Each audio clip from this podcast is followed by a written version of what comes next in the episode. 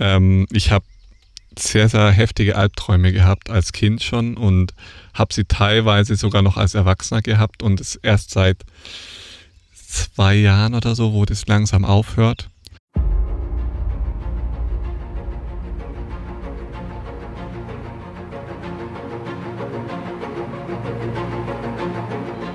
Lebensliebe. Der Podcast fürs Herz mit Aaron Jurenka und Dominik Vollmer.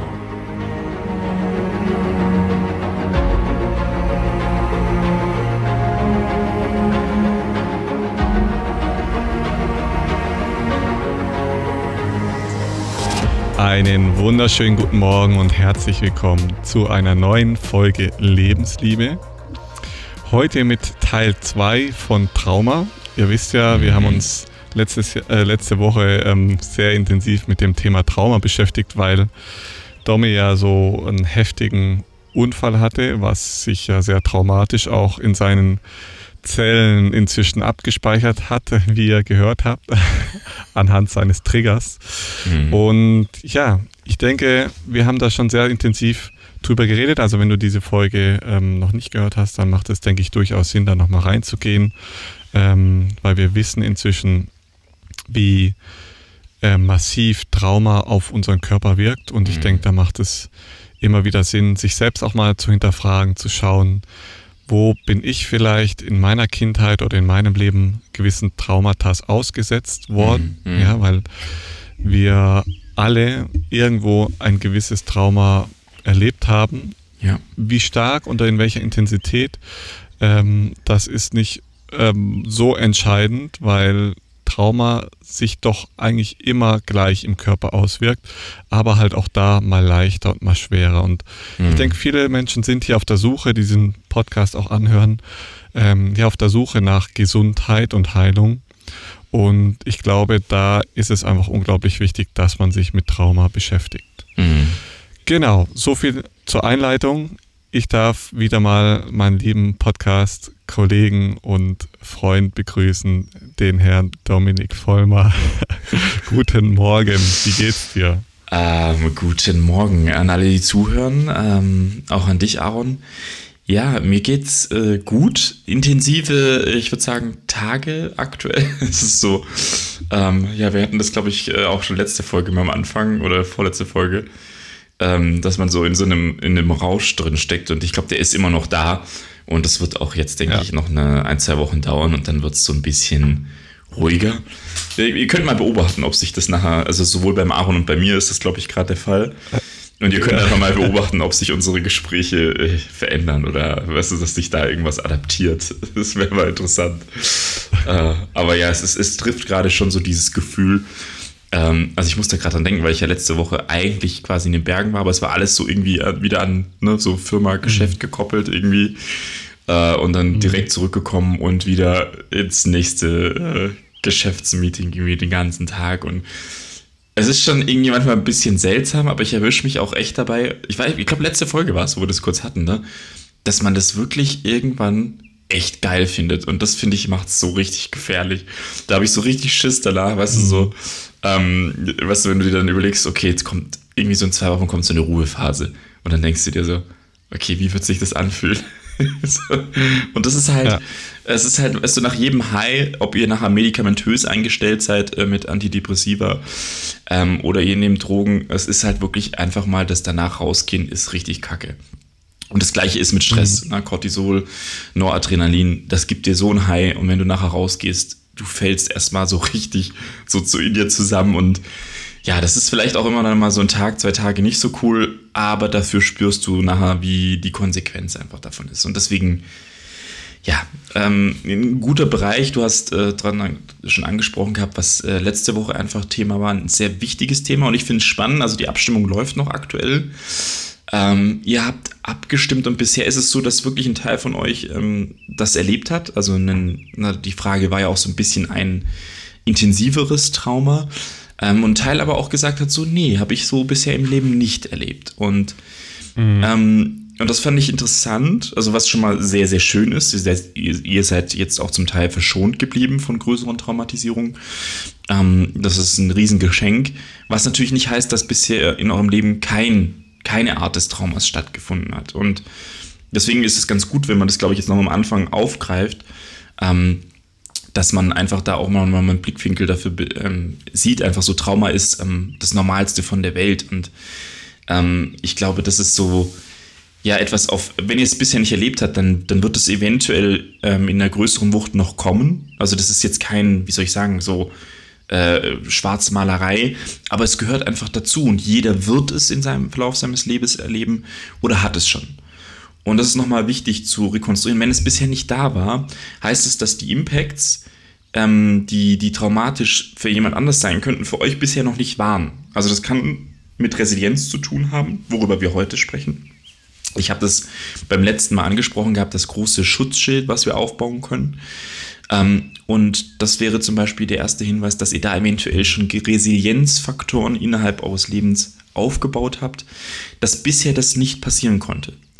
Und trotzdem denke ich, ist es gut, wenn ihr diese Folge gut und aufmerksam verfolgen werdet, ähm, weil ich denke, Aaron und ich heute für euch wirklich nochmal rekonstruieren, wie können wir uns im Leben ich, ich nenne es mal so.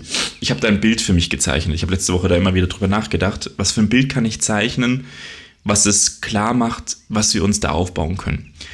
Manche von euch können das schon als Kinder und sehr früh, weil sie ein intuitives Gefühl dafür haben, wie kann ich dieses Schutzschild, dieses Natürliche aufbauen. Das heißt, es ist mitunter schon auch ein bisschen ähm, genetischer Grundfaktor, aber auch ganz viel so, wie ihr individuell seid. Und was wir uns euch heute mitgeben können, ich, ich würde es nennen, sieben Schlüssel der Resilienz. Und zwar sieben Schlüssel für euer Resilienzschild. So. Und das wollte ich jetzt nur am Anfang nochmal sagen. Ähm, wenn ihr euch das vorstellt, na, ich habe ich hab versucht, so ein Bild zu zeichnen. Ihr braucht sieben Schlüssel, um quasi wie so eine, mh, mm, ihr müsst die quasi ähm, alle sieben parat haben, ne, um etwas zu aktivieren. Also so ein bisschen wie dieses Bild, was man so ein bisschen vielleicht von so einer Raumschiffebene hat und du kannst jetzt irgendwas, ähm, ja, wie so 3D-Druckermäßig oder so ein, ähm, wie sagt man das, ähm, so ein Hologramm. Ne, du brauchst diese sieben Schlüssel, um das zu aktivieren. Und dann steckst du nacheinander diese sieben Schlüssel rein, drehst die um und dann macht's BAM. Und dann ist dieses äh, Resilienzschild quasi da. Ja, ich habe wirklich so überlegt, was zum Bild. BAM. Äh, vielleicht, vielleicht würdest du euch so, wirst du bewusst, ne? Also ihr seid so in so einem, so einem Raumschiff drin und dann geht es so darum, oh, wir müssen jetzt auf dem Planeten landen und wir brauchen unser Resilienzschild. Du brauchst genau diese sieben Schlüssel. Und wenn die da sind, dann kannst du das Resilienzschild aktivieren und dann geht's los. Dann rauf auf die Erde. und rein ja, in ähm, Podcast Lebensliebe. Okay, aber das nur, äh, das nur als, äh, als kurze, kurze Reise. Ja. Äh, ich finde das Bild cool. Ähm, yeah. Vor allem eben mit diesen sieben Schlüsseln finde mhm. ich äh, richtig gut, weil Schlüssel halt sowas ist, was halt auch ähm, zu einem Schloss passen muss und was teilweise eben auch ähm, mhm. ja so ein bisschen individuell ist.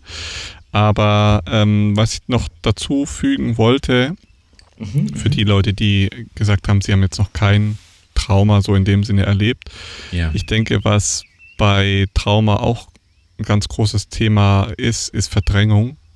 Und mhm. wir haben ja letztes Mal schon angesprochen, dass ganz viel Traumata in der Kindheit passieren, und zwar Beziehungstraumata. Wir uns nicht dran und, erinnern. Ne? Ähm, genau, das mhm. ist das mhm. Problem. Wir, wir können uns nicht mehr dran erinnern oder wir haben es sehr tief vergraben, dass wir ein bisschen Zeit brauchen, um uns wieder damit ja, zu erinnern. Und ähm, es gibt ja verschiedene Möglichkeiten, um mit Trauma umzugehen. Und eine mhm. Möglichkeit ist wirklich, sich mit dem Thema zu konfrontieren oder sich davon triggern zu lassen und selber auch mal zu schauen, okay, was triggert denn gewisse Emotionen oder G Gefühle in mir, die sehr, sehr intensiv sind. Ja, und da hatten wir es auch schon mal beim Thema Musik oder Filme und so weiter. Ähm, dass man sich selber einfach auch mal ein bisschen mehr anfängt zu beobachten und zu schauen, okay, was triggert mich denn? Ja, mhm. was, was sind denn die Themen in meinem Leben, wo ich ein extrem großes emotionales Feedback bekomme? Ja, wo ich mhm.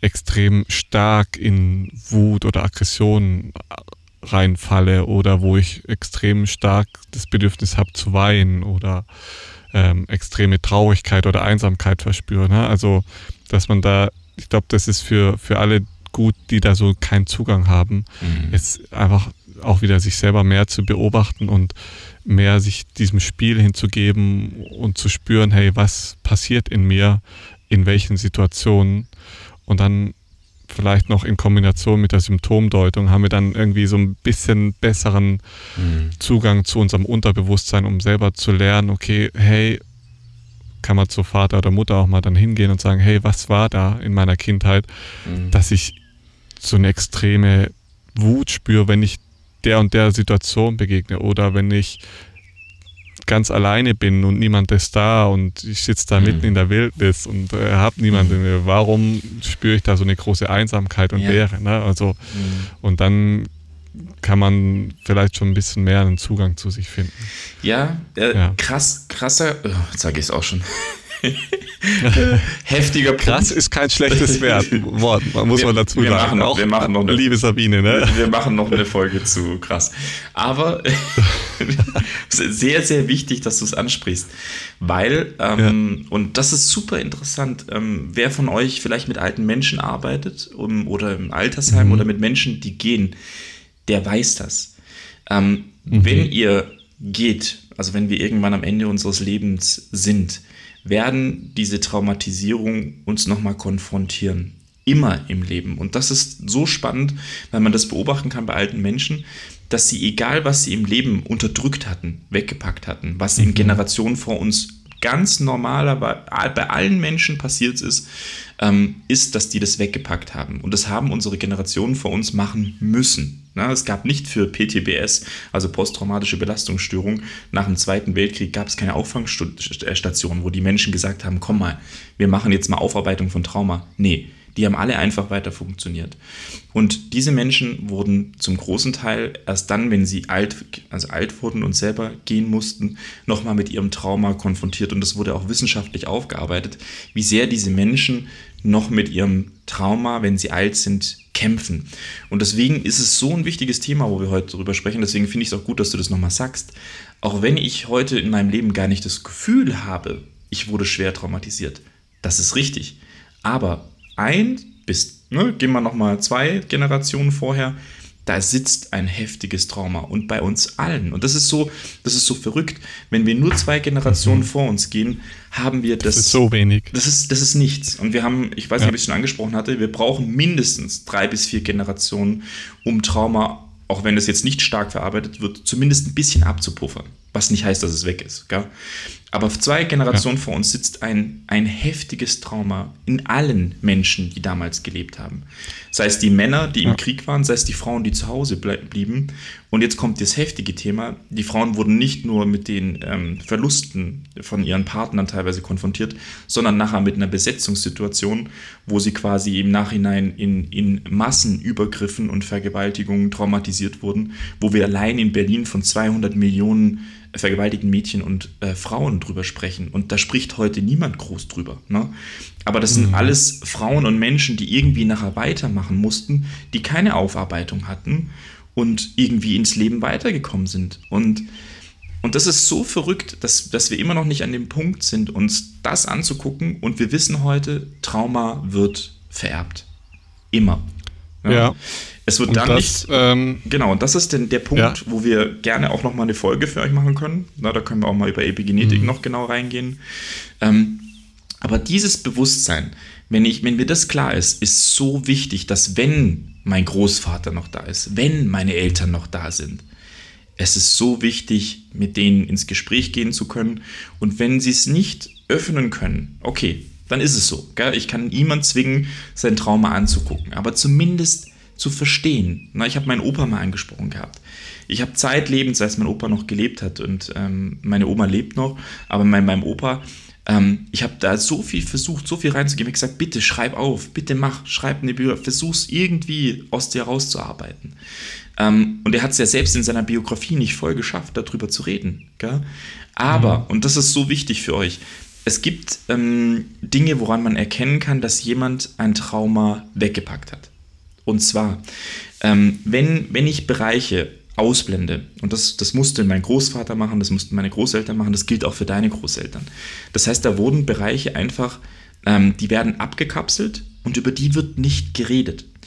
Und es gibt einen sehr guten Faktor, woran man das erkennen kann. Nämlich im Gegenüber, wenn man das Gefühl hat, ähm, der andere Mensch ist emotional nicht sehr greifbar. Na, also es ist so nicht zuordnenbar. Das kann sein, dass emotionale Ausbrüche stattfinden. Bei meinem Opa waren das Wut Wutausbrüche zum Beispiel. Und aber auch, dass gewisse Emotionen komplett weggepackt sind. Also wo gar keine Zugänglichkeit stattfindet. Und wenn dieser Mensch auch noch über gewisse Themen gar nicht sprechen kann, und das war bei meinem Großvater wirklich so, der konnte schon über den Zweiten Weltkrieg sprechen, ja, aber über detaillierte Faktoren, die sind mal so kurz rausgebrochen, so nach dem Motto, ja, da wurde mein Kamerad neben mir erschossen.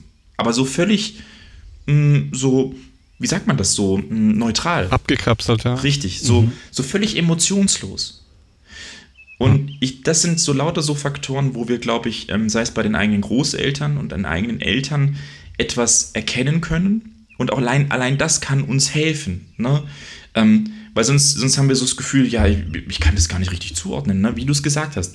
Ich, da bin ich plötzlich alleine, musst ja nicht mal alleine im Wald sein, aber du machst eine Reise und du bist alleine im Hotelzimmer und du hast das Gefühl, oh oh, das fühlt sich jetzt überhaupt nicht gut an. Ne?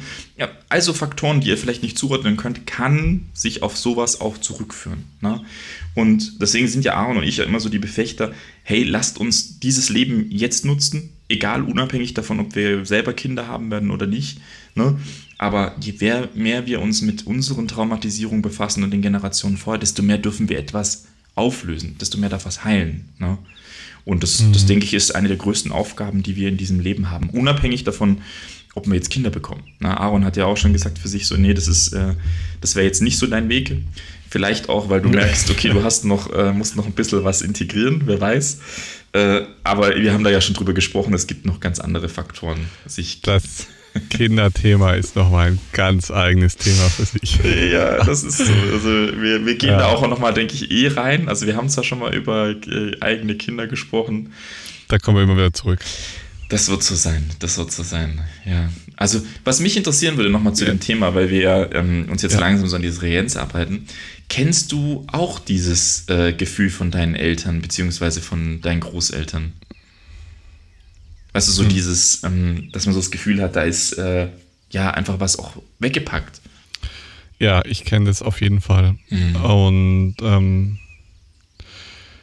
ich, äh, ist interessant, dass ähm, du das so ansprichst mit den Wutausbrüchen bei deinem Opa. Mhm. Und ich glaube, das ist bei ganz vielen ähm, Männern so, dass diese Emotionen, Wut und Aggression, mhm. die nicht gebündelt ist und die nicht ähm, unter Kontrolle ist, ja. dass die dann in Gewaltausbrüchen vielleicht sogar ähm, sich äußert, mhm. in Kombination mit Wut. Und ich kenne das schon auch, aber ich habe ja, meinen Opa zum Beispiel relativ früh verloren. Mhm. Ähm, und deswegen kann ich das gar nicht mehr so genau sagen. Und zum mhm. anderen Opa zum Beispiel habe ich so gut wie keinen Kontakt. Und auch da ist es dann schwierig, da was rauszukriegen. Die andere ja. Oma ist auch sehr früh gestorben, war ich auch noch Kind. Und die, die einzige, die etwas länger gelebt hat, die ist jetzt vor zwei Jahren gestorben, mhm. ist meine Oma. Mhm. Und bei der hatte ich das ganz krass. Also die mhm. hat ganz viele, ähm, also eben wie du es beschreibst, ne, die ähm, so wichtige Details wo es eigentlich dann erst spannend werden würde, werden eher oberflächlich mhm. abgehandelt. Genau. Und ja. äh, man merkt, dass so da abgetan. ganz, ganz tiefes mhm, so, genau. Ja, ja. Abgetan. Das, das war halt so. Ne? Das, ja. das hat man halt, das genau. war halt so, gell? so, fertig. Ne? Und dann sind wir halt einfach ähm, geflohen so. Mhm. Und dann sind wir, weil meine Oma kam so aus dem, ähm, aus dem heutigen äh, Polen, Ostpreußen damals. Mhm. Und äh, da sind die praktisch aus, aus äh, vor einer Bombardierung praktisch ge, geflohen. Das heißt, die Wahnsinn. waren da oben in, ich glaube, Königsberg hieß es. Mhm. Und die Russen haben, glaube ich, Königsberg angegriffen im Zweiten Weltkrieg. Mhm. Und da ist praktisch ihr Vater, war natürlich im Militär dort und ihre Mutter ist praktisch mit, oh, wie viele Kinder waren das? Es waren viele. äh, ihre Mutter ist auf jeden Fall mit ihr und äh, also mit meiner Oma und den ganzen Geschwistern ist sie dann nach Süddeutschland geflohen.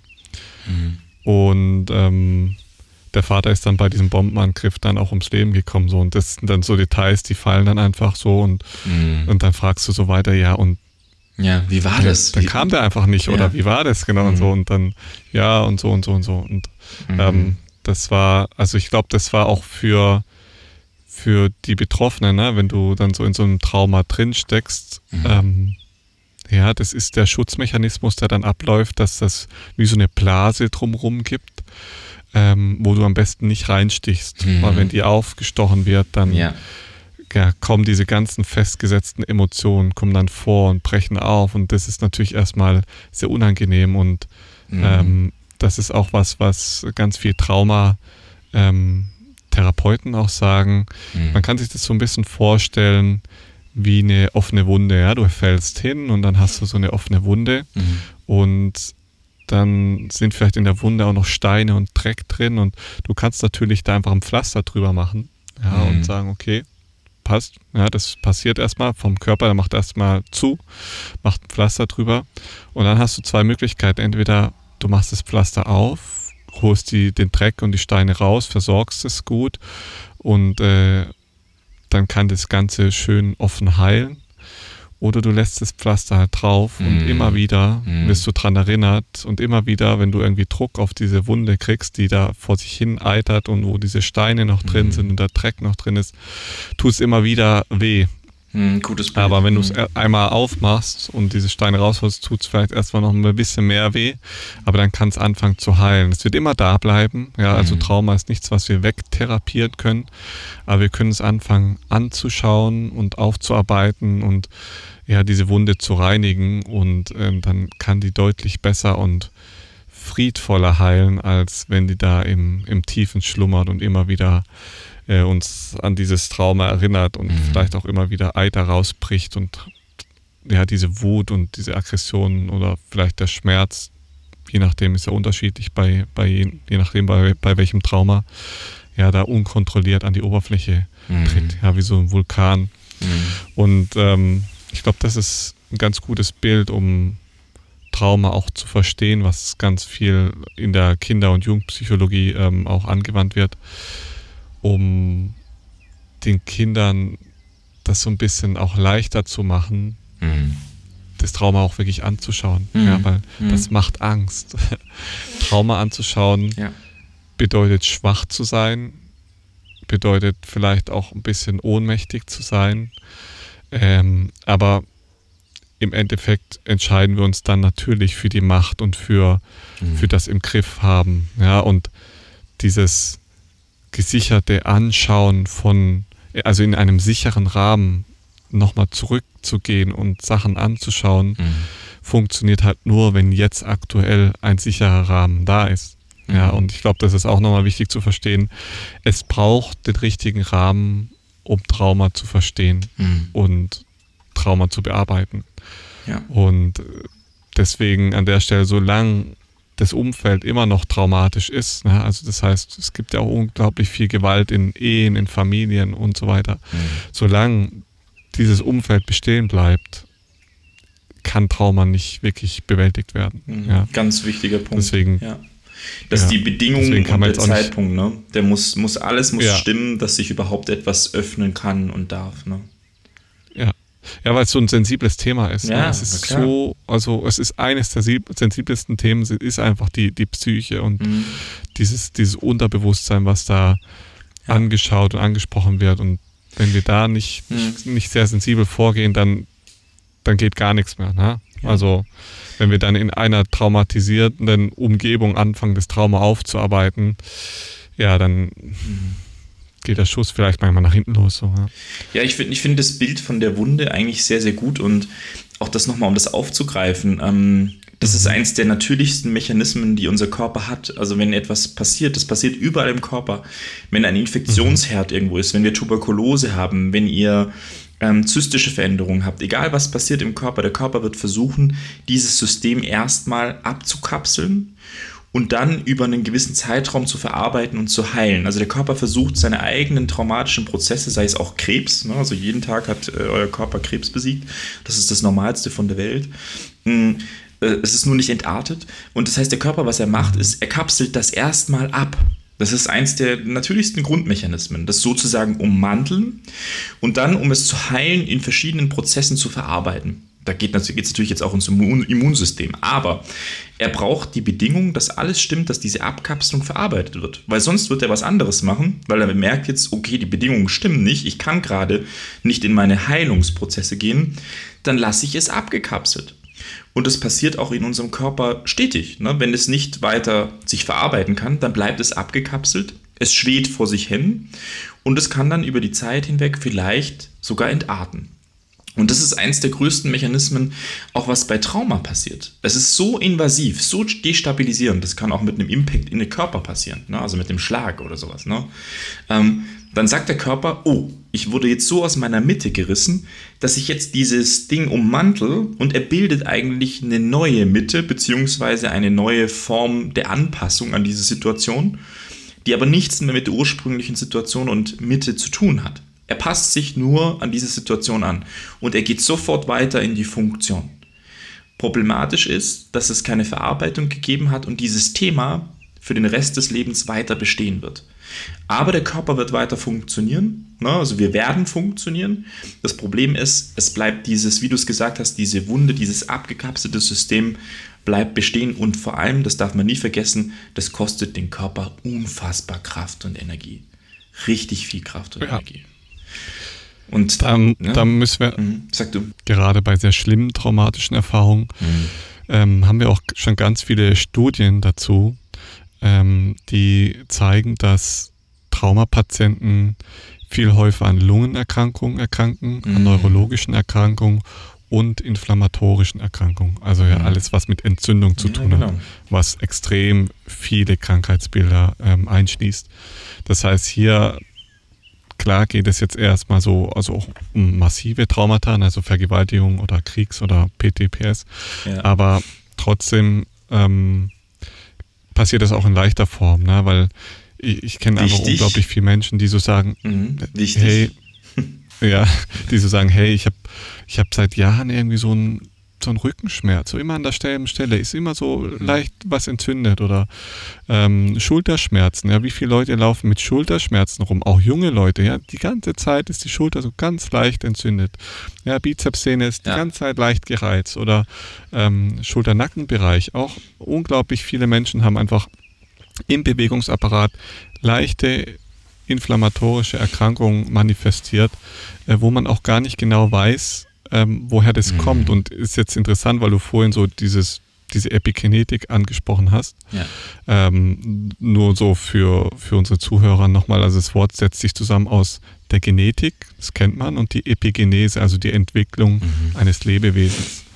Und der, der Hintergrund davon ist einfach, dass wir ja, dass es so eine Art Bindeglied ist zwischen den Umwelteinflüssen und den Genen. Ja, das heißt, dadurch wird diese Epigenetik bestimmt.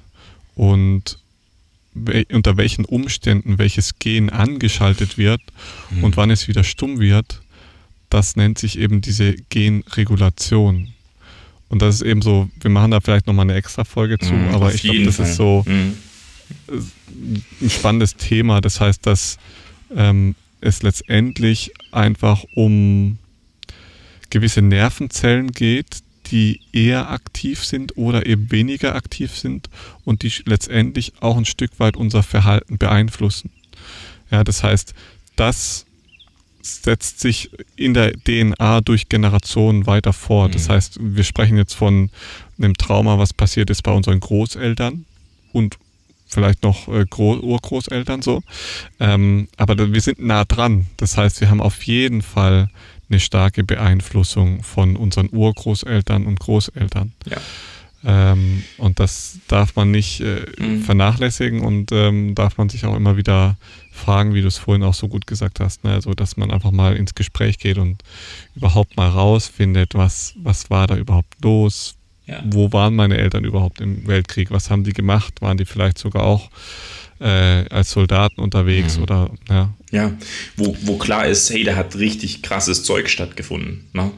Ähm, das, ja. ist, das ist dann offensichtlich klar und ähm, du sprichst einen ganz wichtigen Teil an. Ich denke, wir werden es für euch auch nochmal detailliert aufarbeiten, weil ich ehrlich gesagt das Thema so, so wichtig finde, gerade Epigenetik. Ähm, Gerade der Faktor, wo wir sehen, und das ist ja eine Erkenntnis der neuesten Zeit. Ne? Also, das heißt, das ist für mhm. uns, allein, dass wir über Resilienz sprechen, das machen wir in Deutschland seit 2005 oder 2009, in Amerika ein bisschen früher. Ja? Ähm, Epigenetik, das ist die neueste Forschungszweige. Und für uns macht es einen Bereich auf, der vorher nie da war. So, wir haben, wir haben nach Darwins Theorie evolutionsbiologisch, ähm, haben wir davon gesprochen, dass wir über Mutationen uns adaptiert haben im Leben. Das war die einzige Vorstellung. Darwinsche Theorie, hm, ähm, eigentlich quasi, oder sagen wir mal Hypothese, ähm, da, wir gingen eigentlich davon aus, ja, wir, wir kommen als, äh, sagen wir mal, ungeprägtes Lebewesen auf die Welt und nachher setzen sich halt Mutationen mhm. durch, die vorteilhaft sind, ne, weil sie besser sich adaptieren können als andere. Und heute wissen wir durch die Epigenetik, ups, das ist viel, viel mehr. Ja, also ähm, da wäre ja. zum Beispiel Lemarck, der zugleich, äh, also früher vor Darwin schon eine Theorie hatte, dass eigentlich der lange Hals der Giraffe damit zu tun hatte, dass die Giraffe sich über Generationen angestrengt hat, ähm, die, die hohen Wipfel im Baum äh, zu erreichen und deswegen der Hals so lang gewachsen ist. Ne? Und da haben wir jetzt lang drüber gelacht und uns gedacht, Gott, Gott, Gott, der Typ, ne? Also die Theorie war ja mal, mal richtig nebendran, ne? Also die klingt ja auch heute echt mhm. dumm. Und mhm. jetzt kommt die Epigenetik und du denkst dir plötzlich so, hm, also natürlich ist es evolutionsmäßig, ist es nach der Darwinschen Theorie sicherlich bei der Giraffe mitunter so passiert. Aber heute wissen wir, ja, eine Generation, die sich in einer gewissen Form anstrengt, ähm, die etwas verarbeitet, die gibt etwas anderes an die nächste Generation weiter. Das heißt, ähm, das Leben, was ich jetzt führe, ist so entscheidend für die Generation nachher, dass wir heute noch gar nicht wissen, wie sehr eigentlich. Und plötzlich wird diese reine genetische äh, Thematik plötzlich so, hm, okay, ne? Also e egal, wie ich mich ernähre, wie ich bin, wie ich fühle, all das verändert meine epigenetischen Imprint.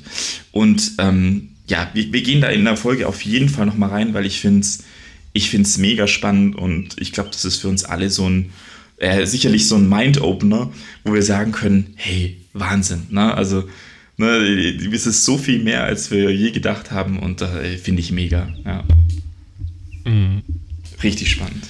Ja, weil es auch, ähm, weil man heutzutage tatsächlich auch weiß, dass Menschen, die ähm, zum Beispiel die Enkelkinder von, von Traumaklienten, dass sie wirklich anfälliger sind für stressbedingte Krankheiten mhm. und deutlich ängstlicher und deutlich ja. auffälliger sind in dem Bereich. Ne? Also das ist nichts, was, was man jetzt einfach mal so weg, wegpacken könnte. Das ist schon, schon wichtig ähm, dass es Faktoren gibt, die, die wir so mitbekommen haben und mhm. mit denen wir lernen dürfen, umzugehen. Auch, auch da wieder, ne? es, ist, es ist jetzt nichts, wo wir uns irgendwie hilflos ausgeliefert ja, fühlen müssen. Mhm. Da kommen wir jetzt ja gleich auch noch dazu beim Thema Resilienz. Richtig. Aber ich denke, es ist ein Thema, was wir anschauen dürfen und mit dem wir anfangen dürfen zu arbeiten. So, weil mhm. wir kriegen was, wir haben es schon öfter darüber gesprochen, wir kriegen was, das sind die 10 Prozent.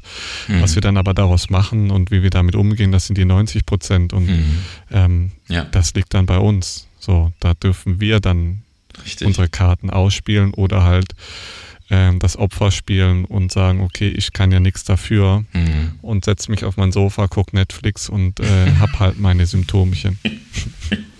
genau, macht Netflix aus und ich muss gerade lachen, weil ich an dieses Video äh, denken musste, was du mir geschickt hattest, was so, das ist so geil, wie, wie, wie dieser Typ da irgendwie diese krasse Gleichgewichtsübung macht und nebenher noch äh, Kniebeugen und dann drüber steht so nach dem Motto, diese Übung wird noch deine Enkel genetisch, äh, weißt du, so äh, im Resilienzfaktor hoch und tatsächlich ist es ja ein Joke gewesen wahrscheinlich, ne?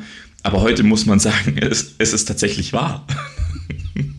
Ja, da bin ich mir immer nicht sicher, da, da, da, weiß ich immer nicht. Aber eben, es steht, steckt auf jeden Fall eine große Wahrheit drin. Ja. Richtig, also wir werden, ja. wie, wie, gesagt, also wir machen eine Folge für euch, Epigenetik, und dann gehen wir der Sache auf den Grund, wie sehr ne, können wir unser genetisches Potenzial optimieren. Aber lass, lass uns mal, also weil wir jetzt ja nochmal zu der Resilienz reingehen wollten, lass uns mal über das Sieben-Schlüssel-Schutzschild ähm, sprechen. Ja. Und über Resilienz. Erzähl so, uns mehr. Ich erzähle ich erzähl mehr. Also, Lateinisch. Schlüssel Nummer eins. Nein, nein, nein.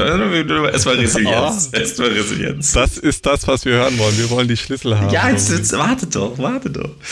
äh, okay, also erstmal Resilienz kommt von resiliere, okay? Von zurückspringen, abprallen. Na, nochmal, um das einfach so, das Schutzschild nochmal zu symbolisieren. Deswegen steckt das auch tatsächlich in dem ähm, Begriff.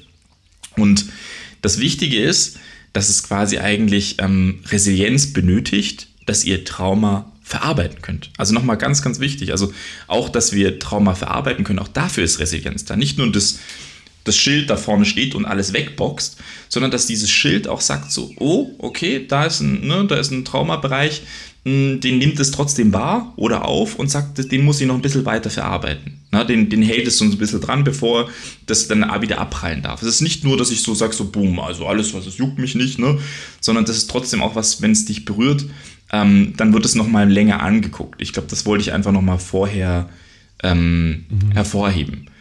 Und was wir jetzt mal machen können, wenn wir über den ersten Schlüssel sprechen, ist, kann der Aaron sagen, ob er den Schlüssel für sich schon entwickelt hat. Oder ich. Das können wir doch mal machen, oder? Das wäre doch mal interessant. Ja, ja, hau mal raus.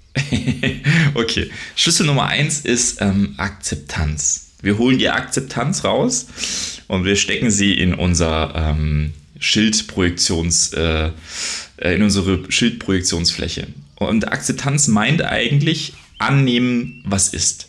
Und ich glaube, Mhm. das soll nochmal so verdeutlichen, mh, dass man quasi, ja, also wenn wir einen Unfall hatten oder haben, das ist ja das, was ich hatte, dass wir das wirklich sagen, so, okay, das ist jetzt da, ja, damit muss ich jetzt umgehen ähm, und ich, ich versuche das nicht von mir wegzuhalten. Und sage dann die ganze Zeit, oh, wenn ich doch nicht die Strecke lang gefahren wäre, wäre ich doch heute nicht mit den Jungs da trainieren gewesen. Ne? So, sondern wirklich so, okay, das ist jetzt passiert, ich muss das jetzt für mich annehmen und ich muss damit was machen. Das wäre sozusagen die Akzeptanz. Ähm, wie gut kannst du das, würdest du sagen? Ich glaube, ich kann das inzwischen gut. Mhm, schön. Ähm, einfach aus dem Grund, weil das ein Thema ist, was mich das Leben, ähm, glaube ich, gelehrt hat. Ich konnte es früher gar nicht und als Kind ähm, bin ich die Wände hochgegangen, wenn Dinge nicht so gelaufen sind, wie ich sie mir vorgestellt habe. Ja, also das war so das Gegenteil von annehmen. Dann bin ich äh, eskaliert und äh, habe die Bauklötze dann äh, gegen, gegen den Schrank geschmissen so. Mhm. Ähm, die Gefahr ist, finde ich, bei Annahme ist, ist Gleichgültigkeit. Ja, gut, das sollte natürlich Und, äh, nicht passieren. Mhm. Deswegen, ähm, ja genau, aber das ist, ähm, deswegen würde ich sagen, so zu 80, 90 Prozent äh, kann ich das schon sehr gut. Es darf halt aber nicht ich bin, zu ich, noch nicht- viel werden, wahrscheinlich, ne? Genau, ich bin noch nicht perfekt, weil eben das, das rutscht dann halt ähm, In so eine genau, andere sagst, Richtung, ja. ist, genau, also es ist wie, wie immer, ne? alles, alles kann auch sich irgendwie ins, ins Gegenteil umkehren. Mhm. Und ähm, inwiefern, also ich, ich vergleiche es auch gern manchmal mit so älteren Menschen, die ja so extrem ruhig erscheinen. So, wir haben zum Beispiel einen Nachbar, wenn wir den treffen, der ist immer so, wie geht's? Ja, okay und so, Mhm. ja, alles Mhm. gut und pipapo und mir ist, das, das juckt mich alles nicht mehr hier. Das ist mir echt alles so egal. Es ist so unwichtig so. Und dann denke ich mir jetzt aber, ja, es ist irgendwie eine geile, eine geile Ruhe so. Ja, es Mhm. ist, ist wahnsinnig inspirierend. Aber ähm, manchmal ist es doch schon auch echt wichtig, Dinge für Dinge aufzustehen und sie nicht nur einfach hinzunehmen. Weißt du so? Mhm. Ähm, ich denke auch, das ist so lebensabschnittabhängig. Mhm. Ähm, früher bin ich, glaube ich, für viele Dinge so aufgestanden, die, die waren einfach nicht wichtig. So, Mhm. ja, weiß ich heute auch. Mhm. Aber ich weiß auch, dass ich ähm, eine Zeit lang für Dinge auch nicht aufgestanden bin, für die es wichtig gewesen wäre. Weißt du so? Mhm. Weil ich zu viel einfach angenommen habe und habe gedacht, ja, ist jetzt halt einfach so. Mhm. Und ich glaube, da da habe ich jetzt inzwischen eine ganz gute Mitte gefunden, aber ich glaube, es ist noch nicht perfekt. Mhm. Ja. ja. ich glaube, ich glaube, es meint auch tatsächlich genau von, von der Begrifflichkeit eigentlich nur den Zeitpunkt, wenn, wenn das passiert. Also ein gutes Beispiel ist Leistungssport, finde ich. Wenn du, mhm. also zum Beispiel du kitest viel, ich bin viel Rad gefahren, wenn ähm, etwas passiert, was dich ja. da rausnimmt, ne? ähm, dann ja. ist so wichtig, das erstmal zu akzeptieren. Und natürlich hast du recht, es ist erstmal nur ein Zeitbereich. Na, das gilt nicht dafür, dass du erstmal ja. nur sagst, die Flügel streckst und sagst, na, ich, ich nehme jetzt einfach alles an. Und, ne, so, ja, so, ja. Komm, ne, aber wichtig, halt auch, ja. ja. genau, aber auch wichtig, das nochmal vorzuheben. Es ist ein Zeitbereich. Ähm, jetzt ist es wichtig, genau. dass ich das erstmal akzeptiere und für mich auch nochmal hinterfrage, warum passiert das gerade in meinem Leistungssport? Na, warum warum ist mein einziges Ziel, sofort in diesen Leistungssport zurückzukehren? Und ich werde die ganze Zeit mit, du hast Schuld, Schulter angesprochen, ich werde die ganze Zeit mit der rote Tonmanschette, die entzündet ist, konfrontiert. Zum Beispiel als Leistungsschwimmer. Ja? Und es geht nicht weg. Es geht nicht weg. Und ich kämpfe und ich kämpfe und ich kämpfe. Ja, weil du wahrscheinlich nie deinen ersten Schlüssel verwendet hast und gesagt hast, ich akzeptiere das jetzt, ich nehme das erstmal an ja. und sage für mich, jetzt muss ich mal rausfinden, warum das mich die ganze Zeit lahmlegt. Ja? Und wirklich, mhm. ich sag's dir, bei Sportlern, Leistungssportlern, es ist ein Unglaublich. Ste es ist, also nochmal eine Folge, aber Leute, wir, wir driften ab. Ne? Das, aber, das verstehe ich nicht. Ja. Oder? Okay, ich komme da auch nicht klar. Also ich, ich, ich, aber blick, das ist ich, Aaron, ich blicke es nicht, wie sehr dir und auch da, ich verstehe es nicht, dass Menschen, die Olympioniken sind, die sagen, ich mhm. will mhm. diese scheiß Goldmedaille. Und wenn ich drei Jahre später abnippel und sterbe, ist mir Wurst. 70 Prozent von denen sagen, gib mir die fucking Goldmedaille. Ja, da sollte man vielleicht mal äh, das Vaterbild und die Beziehung zum Vater nochmal anschauen. Aber hallo. Ich würde sagen, bei 90 Prozent findet man da mhm. schwere, traumatische, frühkindliche mhm. ähm, ja, Dinge, die nicht stattgefunden haben. Mhm. Ja, und die Belohnung dadurch dann kompensiert wird. Ne? Okay, aber jetzt haben wir den ersten Schlüssel. Papa, schau, wie toll ich bin. Genau, Papa, jetzt ja. habe ich die Goldmedaille. Okay, jetzt ist, ne, jetzt kannst du weitergehen. Ne? Ja, erster Schlüssel. erster Schlüssel. Wie, wie gut kannst du das, Herr, Herr Dominik?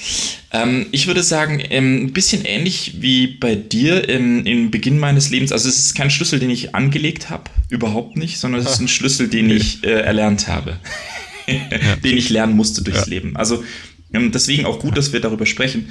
Ähm, diese Schlüssel können wir uns auch entwickeln und holen im Leben. Na, und ich habe mir diesen Schlüssel, mhm. ich würde sagen, hart erkämpft mit ganz vielen ähm, mit ganz viel Kampf von Dingen, die ich nicht annehmen konnte. Also zum Beispiel hatte ich mit zwölf Jahren eine Osteochondrosis dissecans, also eine Wachstumsfuge, die sich nicht geschlossen hat, aufgebrochen ist. Also mir wurde, mhm. mir wurde stetig Sport als ähm, Bewegung genommen. Und ich war als, als Kind, ich, ich habe Sport geliebt, ähm, von, vom Feldhockey ins Tennis. Ich war, immer war Sport oder auch Leistungssport ne, für mich normal.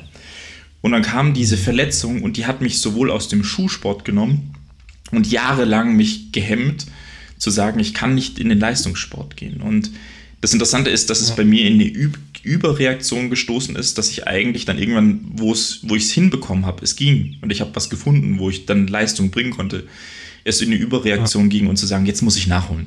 Na, jetzt muss ich. Ja. Und ähm, das war ein, ein langer Prozess, wo ich dann eigentlich durch den Leistungssport diesen Schlüssel erst dann entwickelt habe, zu merken, Moment mal, ich brauche das gar nicht. hm. Und das, da, da hat das Annehmen stattgefunden eigentlich erst. Ja. ja. ja. Also. Ist sehr ähnliche, sehr ähnliche Entwicklung wie bei mir. Ja, genau. Ja. Ne, so am Anfang so dieser Kampf und äh, irgendwann dann so, mhm. okay, ja, das, und wie du sagst, es darf dann nicht in dieses Überannehmen gehen, ne, so dass man dann sagt, ja, ich akzeptiere das alles. Ne? Ja, es ist vor allem auch spannend, weil das ein klein, ähnlicher Prozess ist so bei dir und bei mir, weil am Anfang ging es nicht. Mhm.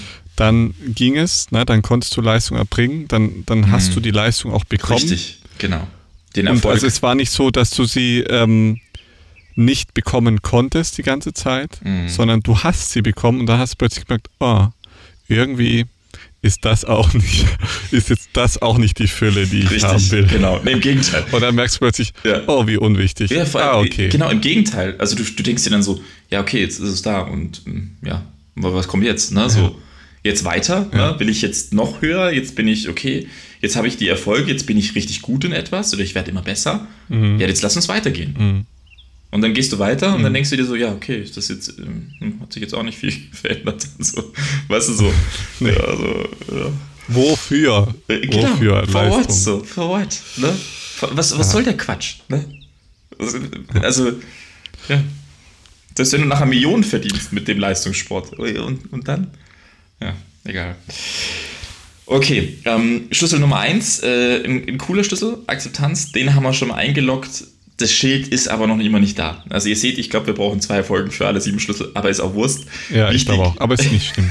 Wichtig ist, dass wir jeden Schlüssel, und das ist das, was wir euch mitgeben können, jeden Schlüssel könnt ihr in eurem Leben wiederentdecken, wiederfinden. Ja?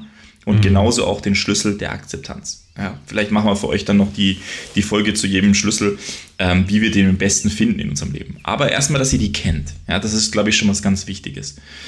Und Schlüssel Nummer zwei, Aaron, das Schild wird sich jetzt ein bisschen mehr zeigen, ist äh, der Schlüssel des Optimismus. Und ähm, da würde ich dazu sagen, zum Optimismus darauf vertrauen, dass es besser wird, also dass es diese, diese Komponente gibt, egal wie scheiße es ist, na, wie, wie hart das Leben dich, was habe ich letztes Mal gesagt, äh, wie nackt und ungeschützt mit keinen Gegenständen das Leben dich so richtig rausballert. Ne? So, da liegst du nackt wimmernd draußen, da so, ähm, Ja. du, du kannst in diesem Im Moment, genau, in diesem Moment kannst du diesen Schlüssel ziehen, du kannst ihn auspacken und kannst sagen, auch in dieser beschissenen Situation, das wird besser werden.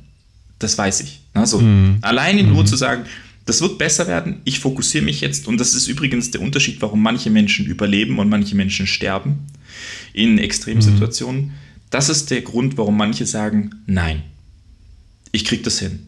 Das wird besser. Ich komme aus der Situation raus.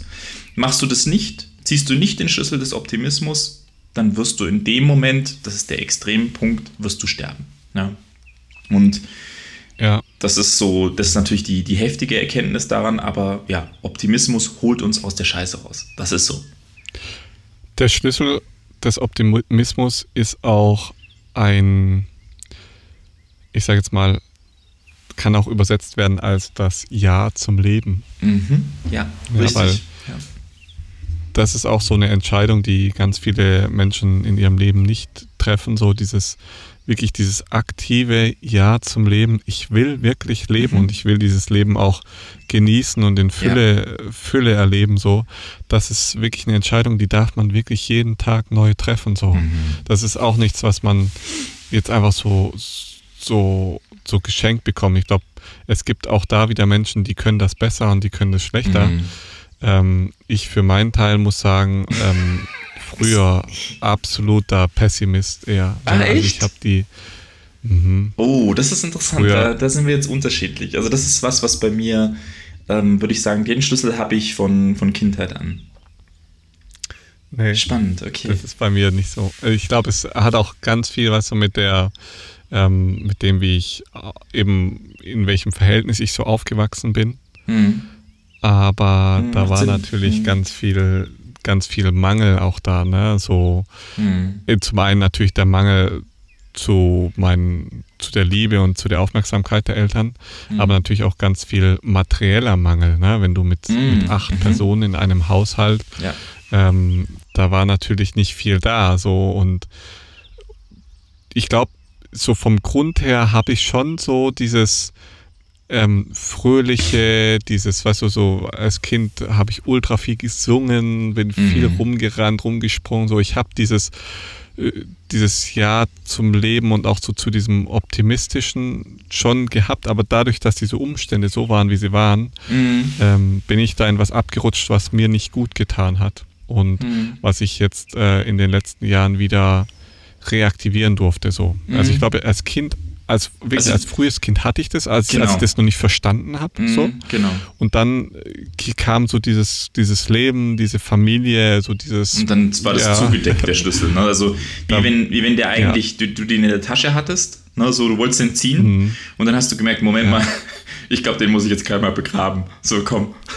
Ja, und die, da, da war auch so ein bisschen die, die Kombination auch noch zu, zu diesem ganzen religiösen Ding. Weißt du, ich bin ja so Mhm. krass ultra religiös aufgewachsen. Mhm. Und ähm, Religion hat schon auch, finde ich, viel mit äh, Pessimismus zu tun. Mhm. Ja, weil Mhm. die Bibel zeigt dir, ähm, die Welt wird immer schlimmer, es wird schlechter, es gibt Satan, Satan regiert die Welt. Mhm. Ähm, Sünde, klar gibt es am Ende dieses, dieses, ja genau, Sünde, Sünde, Sünde. ja. Also klar gibt es am Ende. Ja, ich muss immer, ich, breche da so ab, wenn ich das mir vorstelle, dass Kinder, dass Kinder quasi schon angeleitet werden, teilweise, dass sie ihre Sünden beichten. Kinder, Hey, Aaron, ja, wie kann denn ein Kind gesündigt haben? ich, jetzt mal ganz ehrlich. Das, da ähm, breche ich so zusammen, ich sag's dir. es ist, Das ist so krank. ich muss gerade lachen, aber eigentlich muss ich gerade weinen. Also es ist Mm. wirklich ganz, ganz schlimm, weil ich Mm. gerade äh, die letzten zwei Tage drüber, drüber nachgedacht habe. Und Mm, spannend. es ist wirklich so, also ich habe direkt über dieses Thema nachgedacht. Echt? Und, ähm, ich habe sehr, sehr heftige Albträume gehabt als Kind schon und Mhm. habe sie teilweise sogar noch als Erwachsener gehabt und es erst seit zwei Jahren oder so, wo das langsam aufhört. Spannend. Ähm, Aber hast du die jetzt wieder, weil du wieder drüber nachdenken musstest? nee, nee, Ah, okay. äh, hat, hatte ich jetzt nicht wieder. Ähm, ich hatte nur ähm, eine Situation, wo ich so ein Geräusch gehört habe, was Mhm. sowieso ein Windhauch, der durchs Haus gegangen ist, wo ich gedacht habe, wow, was geht hier ab so. Mm. Ähm, und äh, das ist ja so übernatürlich und kommt von Satan, so legt es die Religion aus. Mm. Und ich hatte das als Kind ultra viel. Also Ach ich habe als. Kind ultra viele Angstträume gehabt. Ja, klar. Und diese Angstträume haben sich bis eben in, ins Erwachsenenleben reingezogen. Mm. Und ähm, das ist eben so ein, so ein Ding, was da mit reinspielt. Dieses äh, Religion ist, also die, die christliche Religion ist eine Angstreligion. Mhm. Diese Religion funktioniert nur mit Angst, Mhm. nämlich die Angst davor im, ich sage jetzt mal übertrieben, im Höllenfeuer zu landen Ja. oder in der Sünde zu sein. Ähm, ein, dazu noch ein kleiner Ausflug. Ich weiß, es äh, ist jetzt schon, geht jetzt schon wieder voll rüber, aber ich glaube, es ist so spannend. Mhm. Ähm, ein Thema, was mich nämlich als Kind extrem beschäftigt hat, ist, dass ja nicht jeder in den Himmel kommt. Es kommen nur die Yes. Leute in den Ja. Himmel, die Ja. sündenfrei sind. Ja. So, die frei von Sünde sind. Und das heißt, du solltest am besten sehr, sehr oft deine Sünden vergeben. Mhm. Und ähm, so es gibt da so ein Bild in der Bibel, da, da heißt es im übertragenen Sinn, dass ein, ein Ehepaar, der Mann kommt in den Himmel, die Frau bleibt zurück oder Mhm. die, die Eltern fahren in den Himmel, die Kinder bleiben zurück oder so, weißt du, so von wegen, dass halt Jesus kommt zu irgendeinem Zeitpunkt wieder, also Gott kommt irgendwie wieder und holt halt die Auserwählten, die Sünde, frei von Sünde sind und holt nur die, die also wirklich frei von Sünde sind. Alle anderen bleiben auf dieser Welt zurück, so. Mhm. Und das heißt, es werden Familien auseinandergerissen und so weiter. Und das habe ich als Kind schon gehört. Und dieses, es gibt so ein Lied, das heißt, ähm, das geht so, Jesus kommt wieder, Jesus kommt bald. Mhm. Darum sei wachsam und bereit, denn es könnte ja sein, er kommt heute. Und dieses Lied Mhm. wurde bei mir am Kinderbett gesungen, so zum Einschlafen, als. Einschlaflied. Und ähm, es Dann denkt man sich so, okay, und was passiert denn, wenn der kommt? Und wenn dann ich alleine nachher bin oder manche nicht mitkommen und ja, das, das und ich so habe heute, und ich habe gesündigt, ich darf nicht mit. Und ich habe heute ein Kaugummi geklaut, so. So, ja, was Kinder Ja. übrigens alle machen, was normal ist. Ja, und dann überleg mal, wenn Klein Aaron dann da im Bettchen lag Ach, und dieses Scheiße. Lied gesungen wurde und dann ging dir das, das Ganze los und dann liegst du in deinem Bett und schläfst nachts und ähm, dich hol ein Albtraum Albtraum, Ich hatte mhm. so viele Albträume in, mein, in meiner Kindheit und teilweise hatte ich dann das Ganze noch mit Fieber kombiniert und dann ging das, Dann Ja, war ich mit Fiebertraum noch.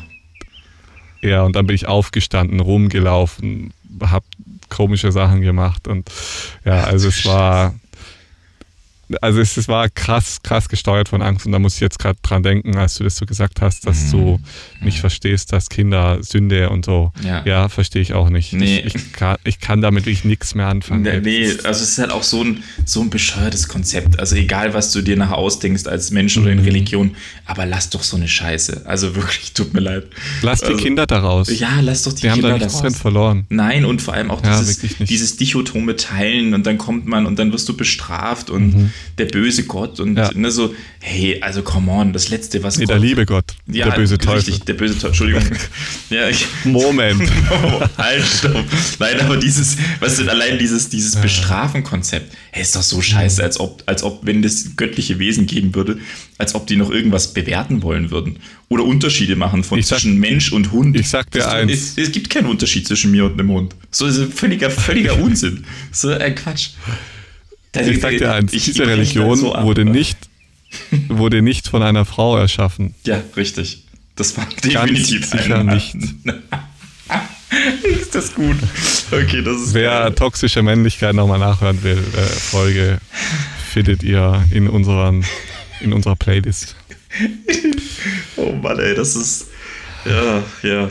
Du, äh, Aaron, ich, ich würde sagen, wir behalten uns die nächsten Schlüssel für die nächste Folge Ja. vor. Ähm, aber geht in die zwei Schlüssel schon mal rein, guckt da für euch rein. Mhm. Die nächsten fünf Schlüssel warten auf euch, nächste Folge. Ich glaube, es ist sogar richtig cool, wenn wir das einfach nochmal so weitermachen, weil ich, es, ist, es ist das Mhm. Thema. Ähm, guckt nach diesen Schlüsseln, ähm, es, ist, es ist das Ding. Und ähm, ja, und ich, ich habe noch gedacht von Oscar Wilde, was gut passt äh, zum Ende heute. Ah, warte, warte, warte. Okay. Ähm, wir, Warte, warte, warte. Moment. Halt, stopp. Das Wort zum Schluss, Dominik, Oh. das kommt auch wirklich erst zum Schluss. Okay, okay, okay. Ähm, ich will mich schon mal bei euch bedanken fürs Zuhören Mhm. und äh, schön, dass ihr dabei wart. Wer noch nicht unseren Patreon-Account äh, gesehen hat, ähm, ihr dürft da gerne mal rüber switchen und wenn ihr Bock habt, dürft ihr uns natürlich auch gerne unterstützen. Das würde uns freuen für kommende Projekte. Wir werden euch da auch noch mehr, ähm, ich wurde darauf aufmerksam gemacht, doch nochmal genauer zu sagen, was das jetzt ist, was für Mhm. Projekte da kommen. Wir werden da auch nochmal no genauer drauf eingehen, vielleicht auch in der nächsten Folge, die mehr über uns geht, äh, werden wir da vielleicht auch nochmal drauf eingehen. ja. Genau, bewertet gerne den Podcast, schreibt uns auch wirklich gerne einen Kommentar. Ähm, wir beantworten auch gerne die Kommentare hier im Podcast oder ähm, Vorschläge zu weiteren Folgen. Und genau, in dem Fall wünsche ich euch schon mal eine gute Woche bis nächste Woche Freitag und hier ist Dominik Vollmer mit dem Abschlusswort der Woche. Mit von Oscar Wilde, was mir sehr gut gefallen hat. Am Ende wird alles gut. Und wenn es nicht gut wird, ist es noch nicht das Ende. ich musste irgendwie lachen, weil, weil wir das so random verwenden, oft so, wenn du jemand fragst, so und wie geht's? Ja, alles gut. Dann denkst du dir so, okay. Ist echt so. Äh, Aber es passt gut. Ja, ja. Und aber weißt Ja. du, ne, wenn noch nicht alles gut ist, dann ist auch noch nicht das Ende. so das ist irgendwie So lustig. ist es. Ja, also insofern. Es, Ja, oder es, wenn wir es muss auch nicht alles gut sein, ne? sagen wir es mal so. Nee, es muss nicht alles gut sein und ich glaube, es ist auch eine Illusion, dass Mhm. so alles, alles in dem Sinne gut ist. Aber Ja. ähm, Ja, aber vieles. die, die, wichtigst, die wichtigen Dinge sind gut. Ja. Und da sprechen Das- wir ja gerade drüber über die Schlüssel. Und wenn wir die Schlüssel Ja. haben, dann ist halt auch einfach alles gut. Ja. Weil Und- einfach viel mit Annahme zu tun hat. Ja, und vielleicht antwortet Ja. man auch manchmal auf so eine Frage dann einfach realistisch. Wenn jemand sagt so, und äh, wie geht's und so, dann sagt man vielleicht nicht alles gut, sondern man sagt so, ja, ist gut. Ne? So, mir geht's gut. Ne? Muss ja nicht alles sein, ne? aber es ist vielleicht gerade, dass man gerade den Schlüssel beziehen muss oder dass man gerade nochmal in dem Prozess ist. Aber wenn du deine Schlüssel vor dir sortiert hast, dein Resilienzschild hast, dann ist mehrheitlich, ist es gut. Nicht unbedingt alles, weil gerade vielleicht der Schlüssel aktiviert ist oder da gerade was am Arbeiten ist. Aber mehrheitlich bist du gesund und dir geht's gut. Okay. Oder man sagt so wie mein Nachbar, mein griechischer Nachbar hier, und sagt, it's okay. Das kann ich mir gut vorstellen. So, auch so mit diesem griechischen Lächeln, so, ist okay. Ja, ja der lächelt dabei nicht. Könnte könnt besser sein. Ja. Okay. Ja. Ja, schön, dass ihr dabei wart. Schön, dass ihr bis hierher zugehört habt. Ah, und ganz wichtig, Wichtig. zwei Sachen noch. Äh, Die, heute, ähm, äh, nicht heute, sondern am Sonntag kommt äh, ne? BTC raus. Mm, Genau. Genau, kommt eine neue Folge Back to Civilization raus. Mhm. Ähm, guckt euch das gerne an, schreibt mir gerne einen Kommentar. Und äh, auch ja, auf dem anderen Podcast habe ich noch eine sehr wichtige Folge zu Emotion, Sucht und Suche gemacht, die Mm, sehr gut zum cool. Thema Trauma, finde ich, passt, Ja. weil das ein Teil der Traumabewältigung ist. Mhm. Genau. Sehr schön. Also falls ihr da mehr erfahren wollt, swiped einfach mal rüber. Link findet ihr in den Kommentaren. Bis nächste Woche Freitag, 5 Uhr. Ihr wisst Bescheid. Wie immer. Ciao, ciao. Liebe geht raus. Ciao, ciao. Aaron.